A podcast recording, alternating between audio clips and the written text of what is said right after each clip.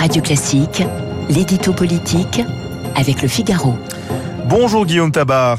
Bonjour Gaël. Vous êtes rédacteur en chef et éditorialiste politique au Figaro.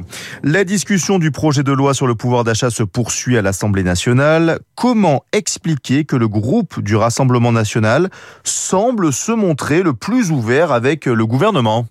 Écoutez, il y a eu euh, cette scène assez cocasse hein, hier à l'Assemblée, euh, quand l'insoumis Adrien Quatennens a dit « Ah, Bruno Le Maire n'est pas dans l'hémicycle, mais rassurez-vous, son sosie vocal est là, en la personne de Jean-Philippe Tanguy.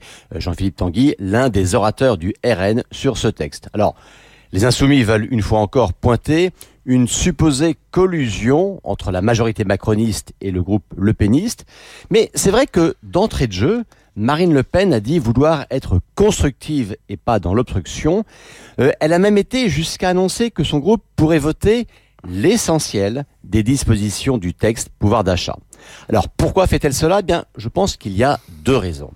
La première, c'est la suite hein, de l'opération de respectabilisation. Alors que le LFI en rajoute dans l'esbrouf, euh, par exemple en voulant déposer un amendement pour rebaptiser la prime Macron en prime en fumage, eh bien, les élus RN de leur côté continuent de tout faire pour être sérieux et responsables. Et la seconde raison, c'est de continuer à se poser en partie du pouvoir d'achat, euh, comme Marine Le Pen l'avait fait pendant sa campagne présidentielle, et donc d'être le parti le plus crédible auprès des salariés, et notamment des salariés les plus modestes. Mais quand même, un éventuel soutien du Rassemblement national ne serait-il pas embarrassant pour le gouvernement? Bah si, bien sûr. Hein. Alors on le sait, euh, l'exécutif est bien obligé sur chaque texte de trouver une majorité. Or, sur le papier, les voix ensemble plus les voix RN, eh bien, ça passe.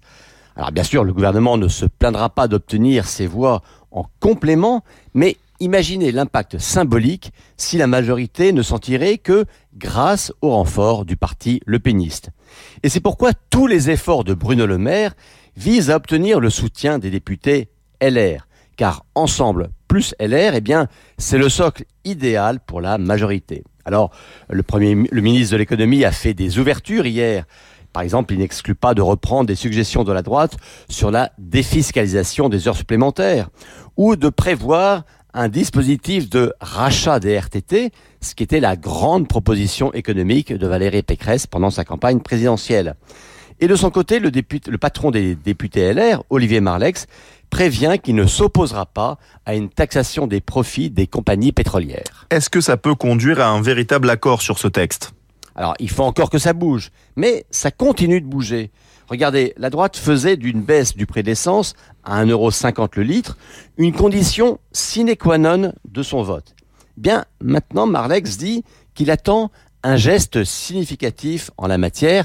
Les mots ont leur importance, ça veut dire que ça n'est plus le tout ou rien. Alors ça va encore discuter, mais d'une certaine manière, LR est en position de force, car au-delà de l'opinion hein, qui attend de tous les partis euh, qu'ils se montrent constructifs sur le pouvoir d'achat, eh bien, c'est la majorité qui a absolument besoin des voix de la droite. On pourrait presque dire quoi qu'il en coûte. L'édito politique de Guillaume Tabar, c'est tous les matins à 8h10.